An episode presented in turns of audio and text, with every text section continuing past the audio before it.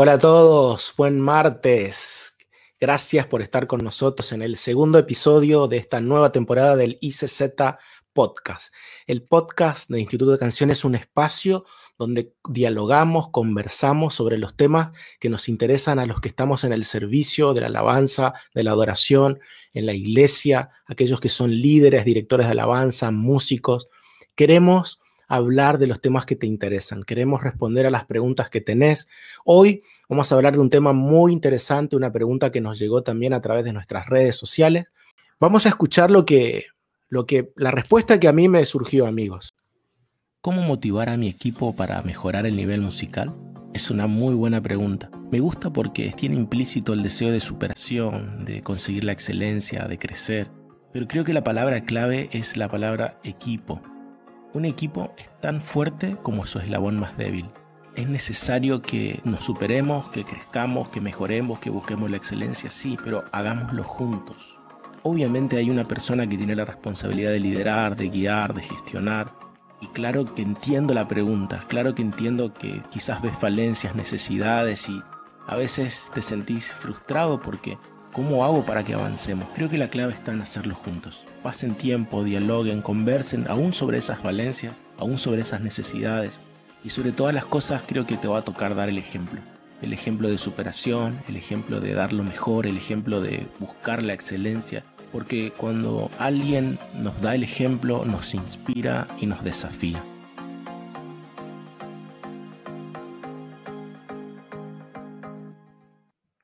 Eh, esa palabra de equipo es la palabra clave eh, desde la mirada como del líder, eh, porque nuestra inclinación natural es seguir a personas, seguir personas, no seguir programas. Entonces, cuando la gente se identifica contigo, quieren seguir tu ejemplo, o sea, como, como que lo estás haciendo bien, es algo que funciona inmediatamente en la motivación, más que establecer un programa y establecer unas reglas. Mira, yo siento que cada uno de nosotros nacemos con una mochila. Por, ejemplo, esta mochila Dora la exploradora le, le facilitaba la vida. O sea, Dora podía sacar lo que sea de esta mochila porque en la mochila tenía todo lo necesario para, mira, ahí está el mapa, ¿verdad? Aquí. Entonces, le ayudaba cuando estaba perdida, le ayudaba a ubicar y todo eso. Yo pienso que cada miembro del equipo de alabanza carga con una mochila. Y, y si ya formas parte de un equipo de alabanza, sabes que a esa mochila, a esa mochila le tenés que agregar sí o sí eh, la respuesta a tu llamado, ¿no? Que tiene que ver con la parte técnica, ¿no? Yo creo que tu, eh, tu respuesta fue increíble, este, Gerardo, y también creo que es una cuestión de perspectiva, es una cuestión de perspectiva. Entonces, eh, yo sé la frustración que a lo mejor muchos líderes pueden tener de cómo hago para poder motivar a mi equipo. O de repente hay desafíos, ahora cada música que sale uno dice, me encantaría poder sacar esa canción y tal, pero volteo a mirar el equipo y digo, bueno, ¿será que se puede? No se puede. Sí. Sí, eso frustra a veces. ¿Por qué parece que enfrentamos el tema de, lo, de la excelencia musical, técnica? Eh, yo, ¿saben por qué pensé la, la, respuesta de hacerlo juntos? Porque creo que sí, somos excelentes y sale bien la canción y tenemos todo, pero en el camino herimos a alguien, al, músico que por ahí no le salía tan bien, o, decimos más las cosas por el fin de querer lograr un, buen resultado, pero en el proceso eh, no vamos todos juntos, no crecemos todos juntos, o, lastimamos a alguien en el proceso, para mí no tiene sentido, porque nos olvidamos de lo más importante que estamos haciendo y es, en primer, en primer lugar, ministrar el corazón del Señor, ¿no? Y me acuerdo Jesús diciendo, si vas a traer tu ofrenda, pero hay algo con tu hermano, mira, deja nomás la ofrenda y arregla tu, tema, tu situación. Iba por ese lado mi, mi sentir. ¿Sienten ustedes que hay una tensión a veces entre logremos la excelencia? Y yo sé que está bien buscar la excelencia, sé que, pero parece como que hay un, un enfrentamiento entre fluir, el fluir musical, ministerial, espontáneo de adoración, y por otro lado, el que por ahí quiere ajustar, que, que suene bien, repitamos esa parte. ¿Cómo podemos conciliar esa tensión? ¿Creen que es posible? Yo, yo tengo ahí una, una, una ilustración bastante interesante. Esta ilustración la escuché de, de Andrea Aquino, es un excelente ministro de alabanza en Brasil, el tipo la está rompiendo con todo un ministerio increíble. Y, y yo, le, yo tomando un training con él, un día le escucho hablar de esto y él dice que la parte técnica y la parte de, de, fluir, la parte de la unción y todo lo que tiene que ver con la presencia de Dios, la búsqueda, no están peleadas, o sea, no están enfrentadas, son como las alas de un avión. Entonces, eh, existe un ala derecha y un ala izquierda, pero un ala derecha no puede volar sin la, ala, el ala izquierda y viceversa. Y ese entendimiento yo lo tuve ahora que estuve en Paraguay en, en, hace unos meses atrás. Mi cuñado es piloto y me acuerdo que en una tarde fue, fue muy chistoso eso porque ese domingo voy a comer a su casa, pero yo ese domingo yo no me levanté diciendo, hoy voy a volar, sino que estábamos comiendo y él le aparece y dice, tengo un vuelo a las 5 de la tarde, ¿me acompañas? Y yo, ese, eh, me friqué, mano, porque es como, como esos aviones que tienen para ocho pasajeros y donde se siente todo. Y recuerdo que llegamos al lugar, eh, eh, iba a volar con él, así, él, él, estaba acá con los controles, yo al lado. Entonces, mientras estaba preparando la nave y todo, todo el tema del vuelo, yo le pregunto sobre las alas y le dije, ¿cómo se monta un ala? Te soy sincero, yo pensé que había, que se montaba un ala derecha y después se montaba un ala izquierda, pero él me, me dijo, mira, realmente el ala es que yo también me imaginaba eso, sí. como que son como dos no, cosas. No es, claro. en, en, la mayoría de los aviones, no en todos, pero en la mayoría de los aviones, el ala es una sola pieza. Entonces, el, el ala, ala, sí. Sí, sí, es, eh, no son las alas, sino el ala. Es toda una sola pieza y todo se monta alrededor de las alas. Entonces, eh, si pudiéramos mirar la parte técnica y la unción y, y, todo el fluir y la oración como una sola cosa, la perspectiva empieza a cambiar. Entonces, yo creo que no están enfrentados, no sé, Marce, qué pensás, pero yo... yo, yo no, algo... para nada, no están enfrentados y eh, en mi vivencia, en lo que yo puedo sentir cuando, cuando ministro es que entre más preparado estoy, más lo disfruto, más, eh, más, más fluyo, más, pero si estoy preocupado por lo técnico o estoy dándome duro porque me está saliendo mal, no estoy, no, no tengo las herramientas, pues me va a costar fluir, lo que se llama fluir o, o improvisar claro. o disfrutar, disfrutar, que es, que es como lo que ya hacemos después de una preparación. Yo a la gente le digo, mira, ya cuando estés ahí, mis alumnos me dicen, ay, cuando yo estoy cantando, yo me acuerdo de todo lo que tú me dices, me vienes a la mente y yo, olvídate, en ese momento ya no tienes que estar pensando en las cuestiones técnicas y ahí tienes que disfrutarlo y ya lo técnico se hizo antes. Está muy bueno eso, como que hay un tiempo para, hay un tiempo para hablar, esto hay que ajustar, hay un tiempo para hablar de, de, las falencias, hay un tiempo para hablar de lo que no está funcionando, aún para tener este tipo de charlas, ¿no? Eh, quien nos hacía la pregunta era un director de alabanza. Está bueno también que nos pongamos en, en el lugar de quien tiene la responsabilidad de que todo salga bien. Sí, Porque cuando yo solo hago mi parte, si yo solo toco el teclado, ¿no? y bueno, alguien solo toca la batería, bueno, cada uno se encarga de hacer lo suyo, pero hay alguien que está velando porque todo salga bien, porque todo uh -huh. suene armónico. Y claro, hay una presión, eso lleva una presión, una responsabilidad. Entonces también es, es entendible que el líder quiera lograr lo mejor.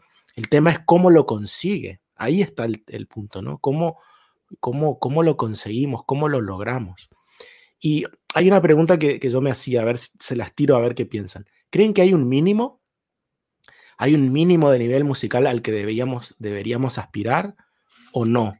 O, o, o cómo hacemos para, para, crecer? Yo di un ejemplo ahí, es el de las bon más débil, porque eh, me imaginaba eso, de no dejar a nadie en el camino, era lo que yo pensaba, no dejemos a nadie en el camino, pero ¿cómo, cómo, cómo hacemos para llegar a un mínimo? ¿Cuál es el mínimo de nivel musical que deberíamos tener en, en nuestro equipo de alabanza? Bueno, yo pienso que el mínimo es, es el, mínimo, el mínimo musical que te permita llevar a la congregación a cantar. No es el mínimo que te lleve a ti a lucirte o el mínimo en que la banda, wow, explote espectacular y que todo el mundo, ¡oh, qué músicos, sino el mínimo es que, que tú invites, que logres conectar con la gente y logres que la gente cante, porque a la final eso es lo que hacemos desde, desde una plataforma en una iglesia. Lograr que en, en, en, unidad, en un colectivo, cante, cante las alabanzas al Señor. O sea, ese es, ese es el objetivo del equipo de alabanza. Y hay, y hay pasos cuando somos inconscientes de nuestra incompetencia, ese, ahí estamos en problemas, ¿verdad? Y ese es como, como lo que viene a ser el líder de, de identificar cuál es la realidad. Cuando tú no sabes que tienes incompetencias, ese es como el primer pasito. Ya después empieza a ser consciente de tus incompetencias. Oye, ¿verdad? Yo no sé, no, no, no sé hacer esto. Y empiezas a enumerar. Yo le digo a, a los estudiantes, enumera qué te cuesta, qué, qué no has superado. Y luego cuando empezamos a estudiar y empezamos a conocer más de la música, más de mi instrumento, ya estoy siendo consciente y estoy adquiriendo mis competencias. Y bueno, ya el último, como el último nivel es ser inconsciente competente, como cuando yo manejo mi carro, al principio no está, que primera, que segunda, que, que se me cae. Y ya después ya yo, yo puedo manejar mi automóvil y decirle algo a mi hija y el perro se me atraviesa y ya yo no estoy pensando si meto primera, segunda. Entonces, ese ya es el top, que tú puedas eh, fluir eh, inconscientemente en tus competencias. Está muy bueno eso. puedo agregar algo ahí que creo que es sumamente importante, pero antes quiero pasar un comercial. Estoy vendiendo unas tazas del Instituto Canción, me pueden contactar a, a mi chat privado. No, mentira, no estoy vendiendo, porque solamente quería presumir mi taza del Instituto Canción, pero si quieren me contactan. No, mentira, no, este, tipo viene este man viene a hacer negocio acá. Ah. es que están muy serios, amigo, hablando. Entonces yo digo, bueno, hay que quebrar un poco esto. Quiero decir algo este, que, que Gera me hizo acordar hace, hace unos minutos. Vieron que vivimos en una, en una etapa, yo no digo que esto esté mal, ojo, es un punto de vista, es mi opinión, pero vivimos como en una, como en una, como en una fiebre de que tenemos que amar lo que hacemos quizás lo que a un músico no le lleva a, a, ser más excelente en su instrumento es el proceso de estudio del mismo. O sea, eh, está, es tedioso, ¿verdad? Hacer eh, los, los, ejercicios de polirritmia, el lenguaje musical. ¿Y para qué me va a servir esto? Y uno está ahí, ¿verdad? Do, re, mi, fa. Yo me acuerdo que cuando hacía mi, mi, este, mi ejercicio, una vez inventé una nota, puse fla, dije fla porque vi como Entonces, brother, todo el curso, viste cuando te, no sé cómo fue el caso de ustedes, pero a mí me hacían pasar al frente, mano, con el cuadernillo y tenía que leer el famoso solfeo, sí. ¿verdad? El solfeo, lo que tenías que, y me acuerdo que era, te marcaban el tiempo y tenías que estar hasta ahí de repente yo no, fla, flo, flo, eh, a mí siempre con la presión de la gente, bueno, aclaro esto, a mí me costaba hacer esos ejercicios ya sea de polirritmia, ya sea de, no sé, de lectura, este, de entonación. Y yo decía, ¿para qué me va a servir esto? ¿Para qué me va a servir esto? Y es como que en el proceso perdía el foco. Entonces, mm. porque estamos como acostumbrados a, tenés que amar lo que haces. Tenés que amar lo que haces. Si no disfrutás lo que haces, como que no sos pleno. Tenés que amar lo que haces. Tenés que amar lo que haces. Y eso es como, eso es como muy humanista porque todo se centra en la persona, en uno pero no existe ni un solo versículo bíblico, o sea, no le veo a Jesus, ¿verdad? Eh, solamente les quiero decir algo a mis queridos discípulos, amen lo que hacen. O sea, no, no hay un solo versículo, no hay un solo sustento bíblico por ese pensamiento, pero sí Jesús nos enseñó a amar para quien lo hacemos. De hecho, él dice, Dios y ama a tu Una respuesta. Claro, entonces el desafío no es amar lo que haces, el desafío es amar para quién lo haces. Para quién, eso, Cuando tenés el foco, entonces podés darle duro al solfeo o al lenguaje musical, como se dice ahora, podés darle duro a la polirritmia, podés darle duro a todo eso y te vas a esforzar, hey, porque lo estamos haciendo para Él, lo estamos haciendo para Dios. Cuando lo tenemos en foco a Él, creo que el proceso es mucho más fácil. Hey, eh, dijiste algo, Gera, dijiste, eh, la gente, Dios mira el corazón, entonces ¿para qué? Y yo me acuerdo que Marcos dijo una vez, sí, Dios mira el corazón, pero las personas escuchan tu voz. O sea, claro que Dios mira el corazón, pero todos estamos escuchando tu voz, todos estamos escuchando cómo tocas. Entonces hay que ser como mm. coherente en esa parte, ¿no? Y yo, tiene relación, tiene relación el amor hacia Dios con la preparación para quien yo lo hago. Eso tiene total relación. Sí, sí, esa es la atención, ¿no? Sí, sí, Javi, sí, Javi. yo pongo este ejemplo. a veces mi esposa, a, las 2, 3 de la mañana, no sé si me está viendo ahora, me va a querer matar seguro, pero a las 2, 3 de la mañana me dice, ¿me, puedes hacer un té de manzanilla? Hermano, yo no me levanto a las 3 de la madrugada, sí, mi amorcito, un té de manzanilla para la señora, o sea, yo no me levanto así, o sea, yo no quiero levantarme a hacer el té de manzanilla, ¿verdad? No amo hacer el té de manzanilla a las 3 de la madrugada, pero como amo para quién lo hago, entonces lo puedo hacer. Así es. Entonces, no es que me bajo la escalera diciendo, me voy a hacer un té manzanilla a las 3 de la madrugada, sino que digo, hey, yo le amo a esta mujer y claro que lo voy a hacer. No amo lo que estoy haciendo, pero amo para quién lo hago. Entonces, Qué lindo ejemplo. Saludos para Abby, de paso. muchas gracias, que le vaya muy bien. Ah, sí, ya apagó la cámara. Esa, esa, gracias por, por dar tan buenos ejemplos de esa tensión que yo sentía con la pregunta. Pero pongámonos un poquito en la, en la imaginación del director de alabanza, ¿no? Él dice, bueno, eh, vamos, vamos al ensayo, vamos a ensayar, es el tiempo de, de, del ensayo, así que cada uno ahí te invito a que uses tu imaginación donde estás y te pongas un poquito en el lugar de la presión que tiene el líder de alabanza, ¿no? De que todo salga bien. Entonces, de repente, eh, esto es como un meme de expectativa versus realidad, digamos, ¿no? Entonces, arrancás con, con el ensayo, están todos, vamos a orar, dedicamos este tiempo. Claro, y el, el líder de alabanza se está imaginando que el, en la reunión va a salir así, ¿no? Como, no sé, Hilson, Blakewood, mencionar, sí, Elevation, mencionar la banda que a, mí me encanta Llévame de vuelta, así que me imagino eso. Y claro, todos ahí, va a sonar espectacular, las luces, ¿sí? todos los cables funcionan, nadie desafina, todo fluye, como decía Marcela hoy. Eh, eso es lo que nos imaginamos, pero de repente la realidad a veces es esta. La realidad a veces es esta. Ay, yo me acuerdo de ese capítulo, eso era un ruido. perdona a los millennials, centennials que nos están siguiendo, si no saben qué es, esto, esto es el Chavo del 8. Eh, ah, googleenlo porque eh, es parte del humor latinoamericano, el Chavo del 8. Esa, esa adoración que hacen ahí está muy buena. ¿eh? Eh, esa era la tensión que yo sentía que, que había, pero, pero está genial. a mí me gustaría que nos podamos ir con, obviamente con tips prácticos, que podamos ir con, consejos para, para, el equipo de alabanza. Marce, vos buscaste unos versículos. Sí. Eh, les aconsejamos que puedan leer estos textos juntos en, como, como equipo de alabanza, que puedan leerlos eh, para poder debatir entre ustedes. A ver, hay tres o cuatro versículos, Marce, que tengas. Dale. Es importante eh, identificar y saber la, excelencia que yo se lo escuché a Marco Witt y me encantó esa definición, es hacer con lo, mejor que tú eres, lo mejor que tú tienes para Dios, no hacerlo perfecto, porque para eso ponemos un CD, ¿verdad? O invitamos a Andrea Bocelli a cantar.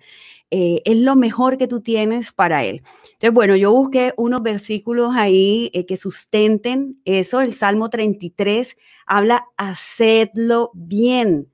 Primera de Crónicas 25 dice que se escogían hombres idóneos para el ministerio eh, de la alabanza. También cuando escogieron a David en Primera de Samuel 16, 18, decía que una de sus características era que sabía tocar. También cuando en Primera de Samuel 16, 23, cuando David tocaba, Saúl, él estaba endemoniado, Saúl era, era libre.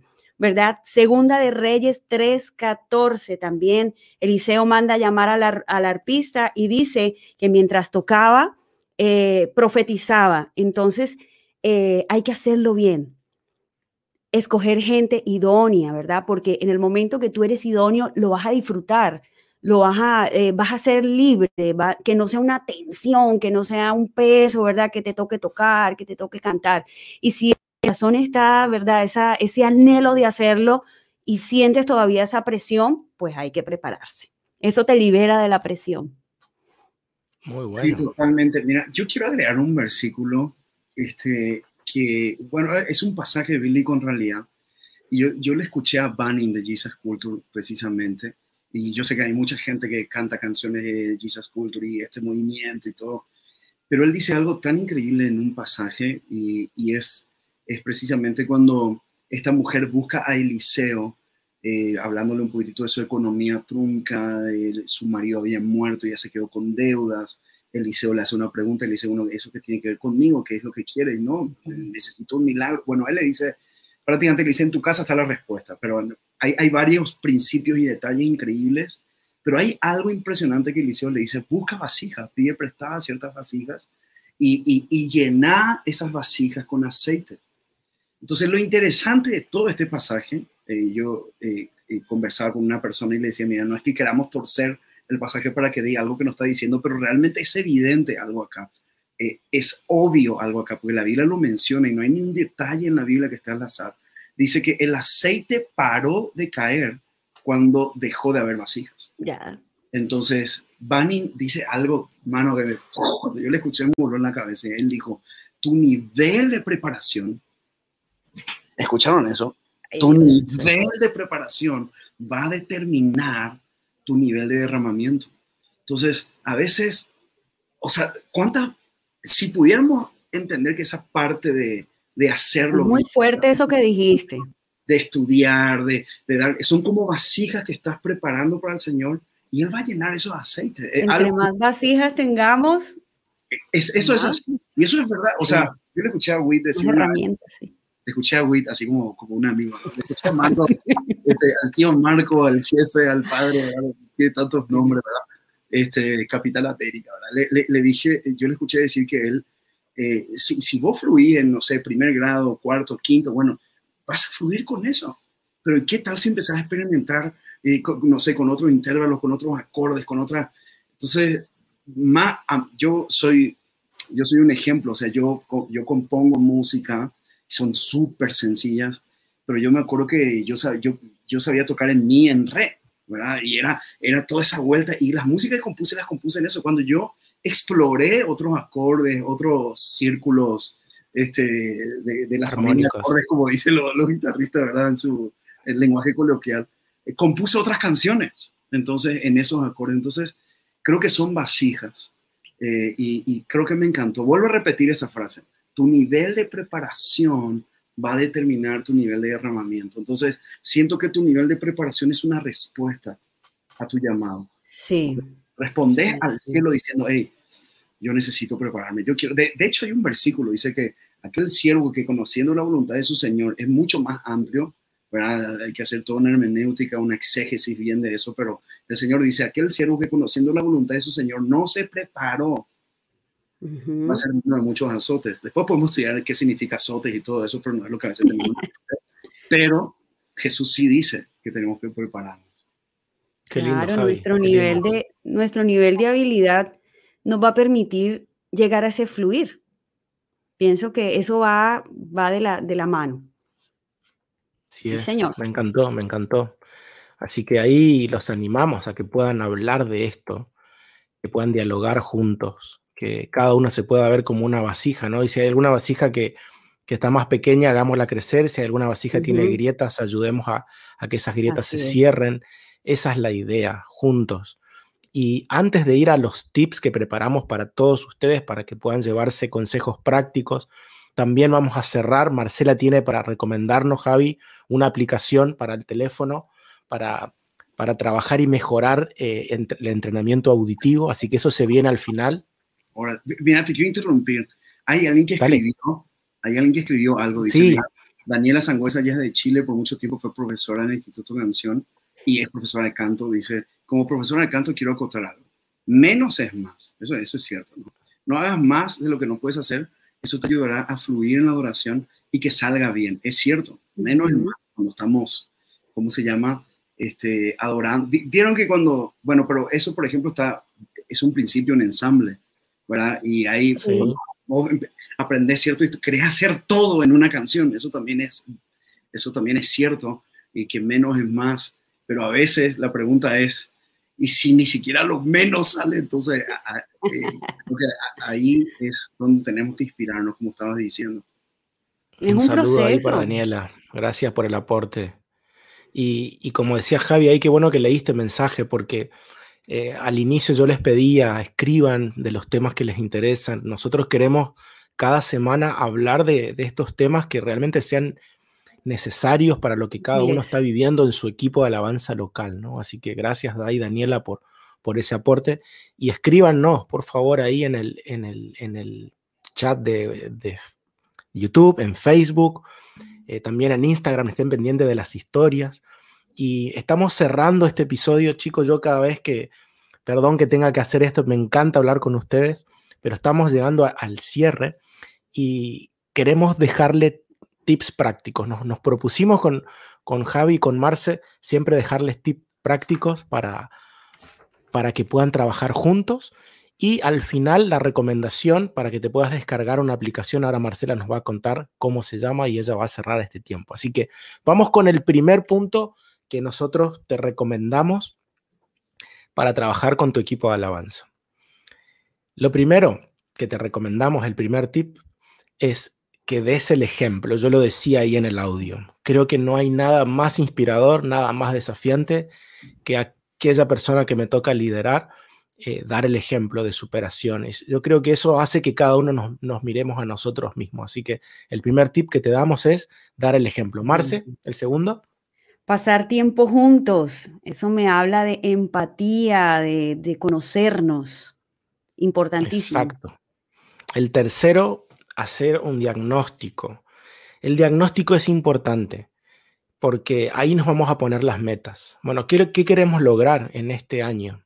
¿Qué queremos lograr? ¿Qué, mm. ¿A quién vamos a ayudar? Si quizás hay músicos nuevos, eh, si queremos componer, si queremos, no sé, cada uno va a tener necesidades diferentes. Hace ese diagnóstico para que eso sea lo que te dé pie al punto 4, Marce, que es... Haz un plan. Debes tener un plan claro.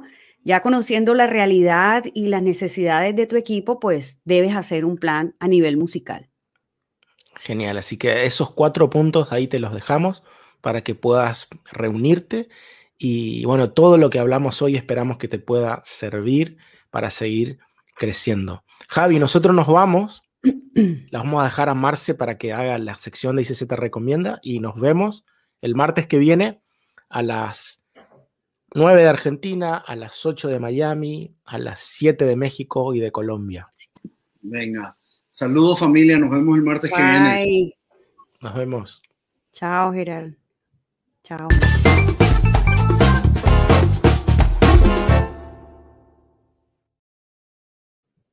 ICZ recomienda una aplicación increíble, se llama Perfect Ears.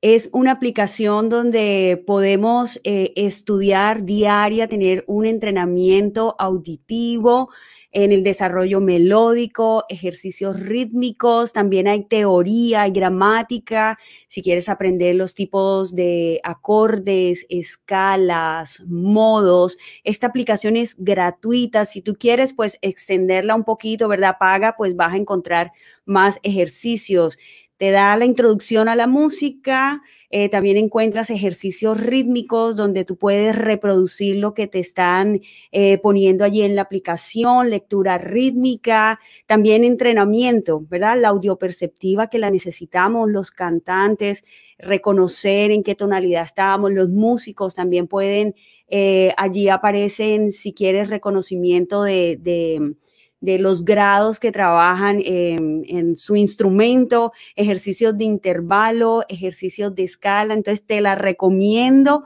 bájala en tu celular y bueno, diariamente crea un hábito de estudio que yo pienso que es lo más complicado como músico. Ese hábito de estudio debemos formarlo y esta aplicación te va a ayudar diariamente. Chao.